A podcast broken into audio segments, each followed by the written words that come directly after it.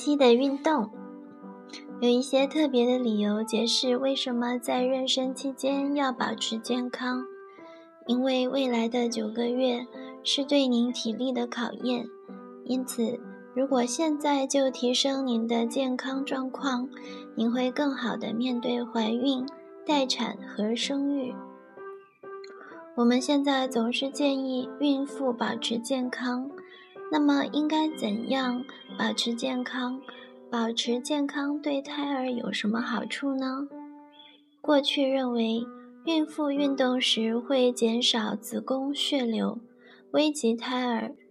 但很多研究表明，即使剧烈的运动对胎儿也没有危险，尤其是在妊娠的前半段时间。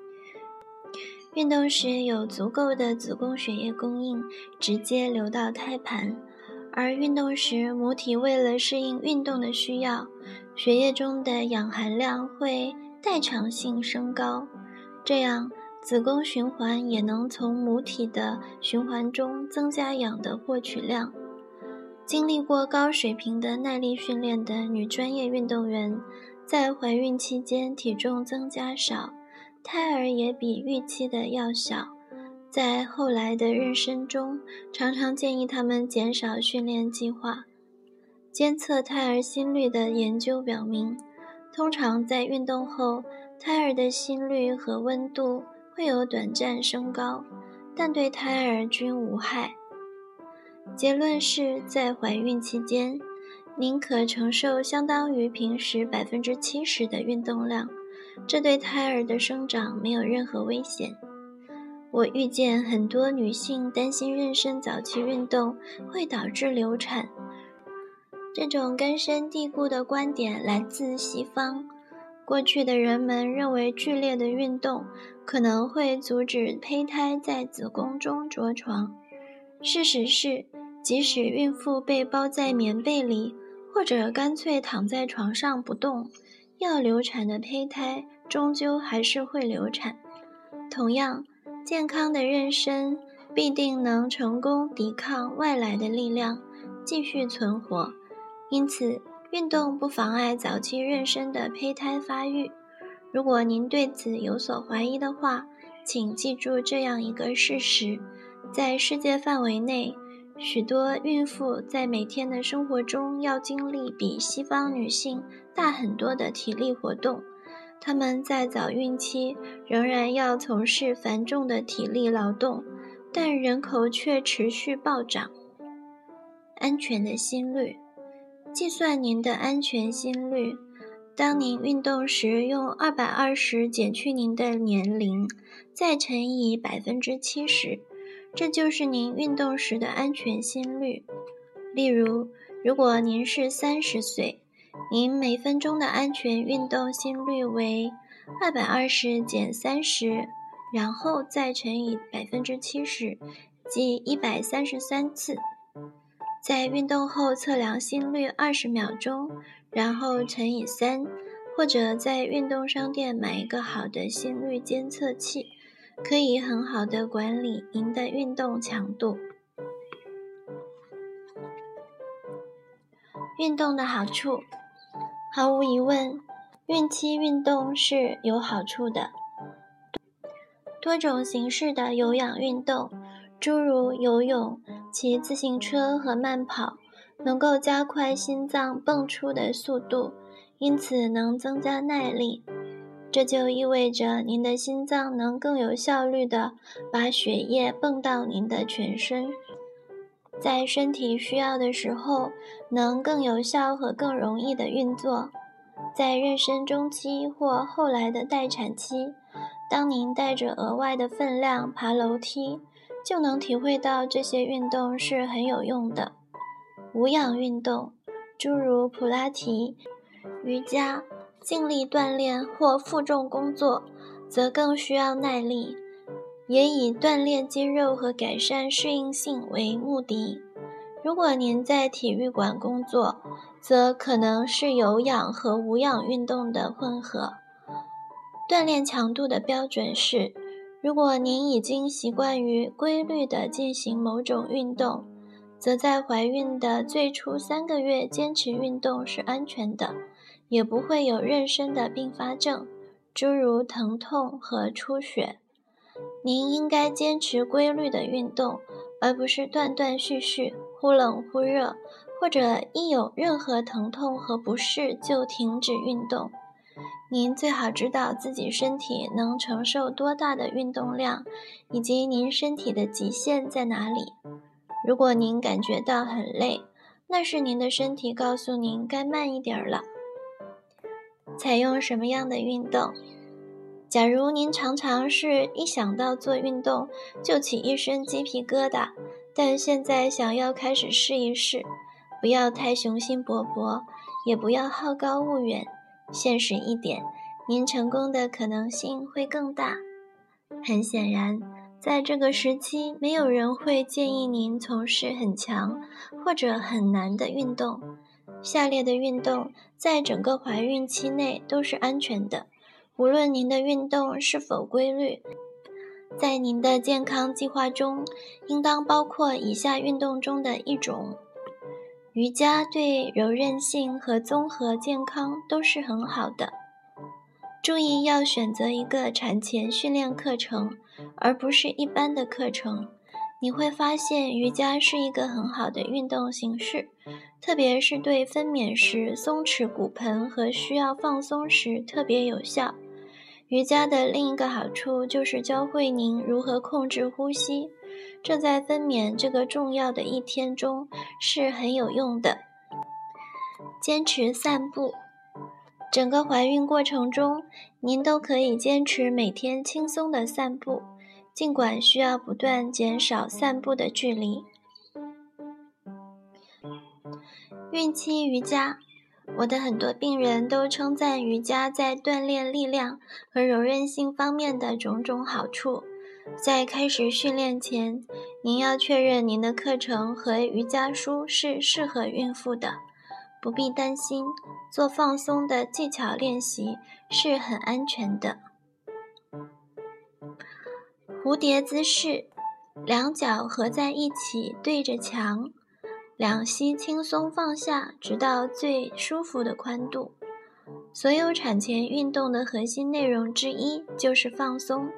学习各种不同的舒适体位和呼吸运动，能够帮您在被怀孕状态所累时恢复平静，还能在待产和分娩时提供一些方法。帮您度过那段难过的时光。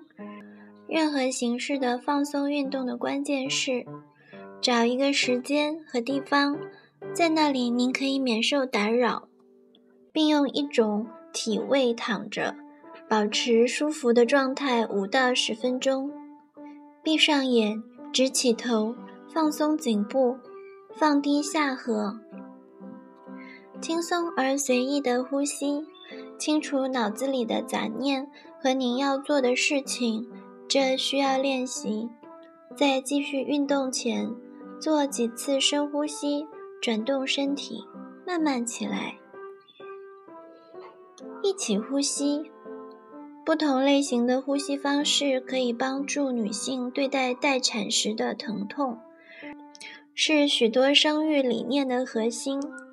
联合呼吸，见左图。是为了培养您和您的配偶以及胎儿间的和谐而设计的瑜伽运动。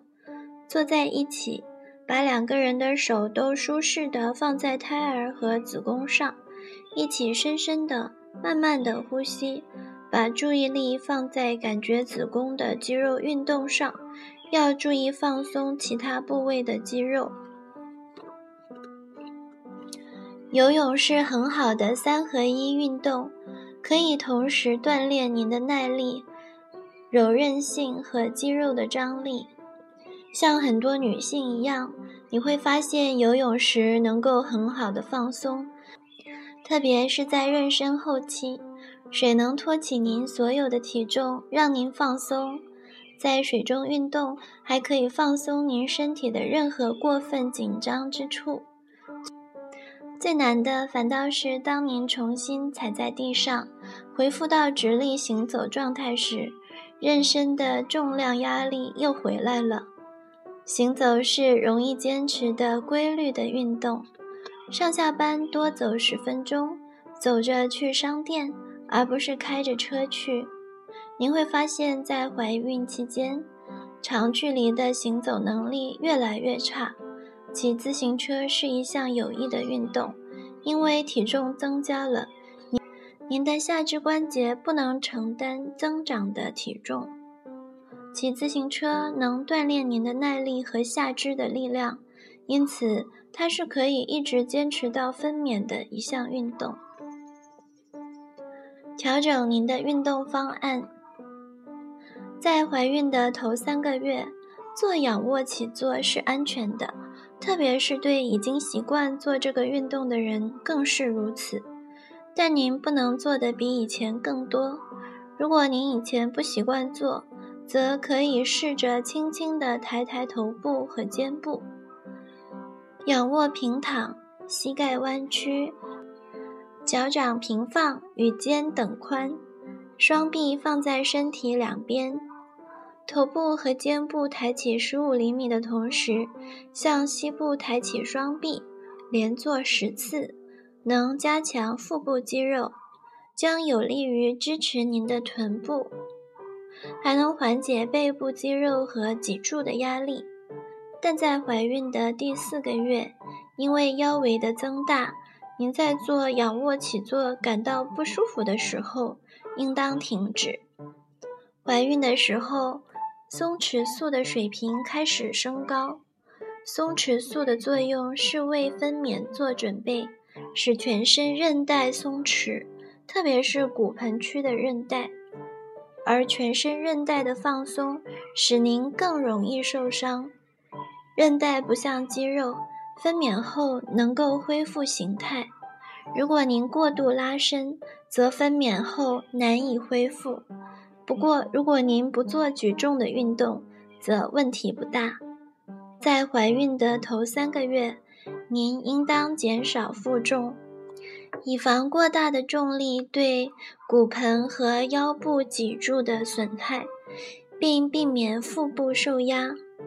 这个建议适用于各种形式的负重，如抱刚学步的孩子和拎杂货店的袋子。如果不可避免，就一定要采用安全的方法。随着孕期的发展，有些活动。如壁球、滑雪和骑马，对于有六个月以上身孕的女性尤其不适合，因为很有可能受伤。但是，如果您过去常常做这些运动，而且没有流产史，那么您没有理由在妊娠的前三个月终止这些运动。如果您运动后没有不适，像网球和高尔夫球这样的运动，在妊娠期间可以一直进行。可能当隆起的肚子有点碍事时，您不得不停止，但这些运动并不会对孩子有潜在的危险。为了承受分娩和孩子出生时的巨大压力，您的体力肯定要增强。您的宝宝也能体会到这一点。如果各方面都很正常，您会很快恢复到怀孕前的体型。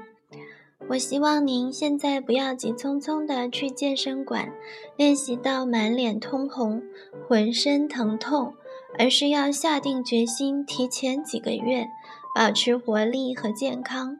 同时也要记住，虽然适度和规律是运动的关键。但您的喜好也是很重要的。